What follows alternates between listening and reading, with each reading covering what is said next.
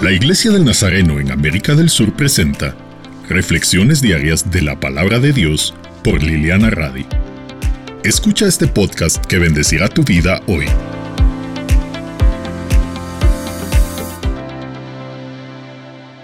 ¿Alguna vez te pusiste a pensar en que ya fuiste resucitado?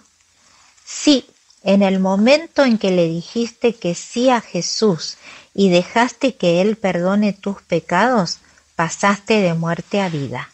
Eso es ser resucitado.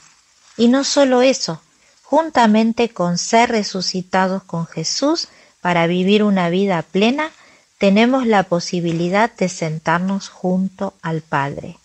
Qué precioso es pensar en que un día le veremos cara a cara y qué privilegio es saber que somos coherederos con Cristo.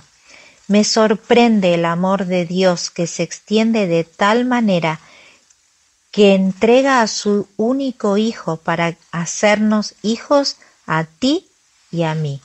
Es una demostración de generosidad y bondad sin límites. Gracias Señor por tu generosidad ilimitada. Gracias por demostrarnos tanto amor en Jesús. Gracias a su muerte, hoy tenemos vida. Gracias por resucitarnos juntamente con Cristo y permitirnos vivir una vida plena.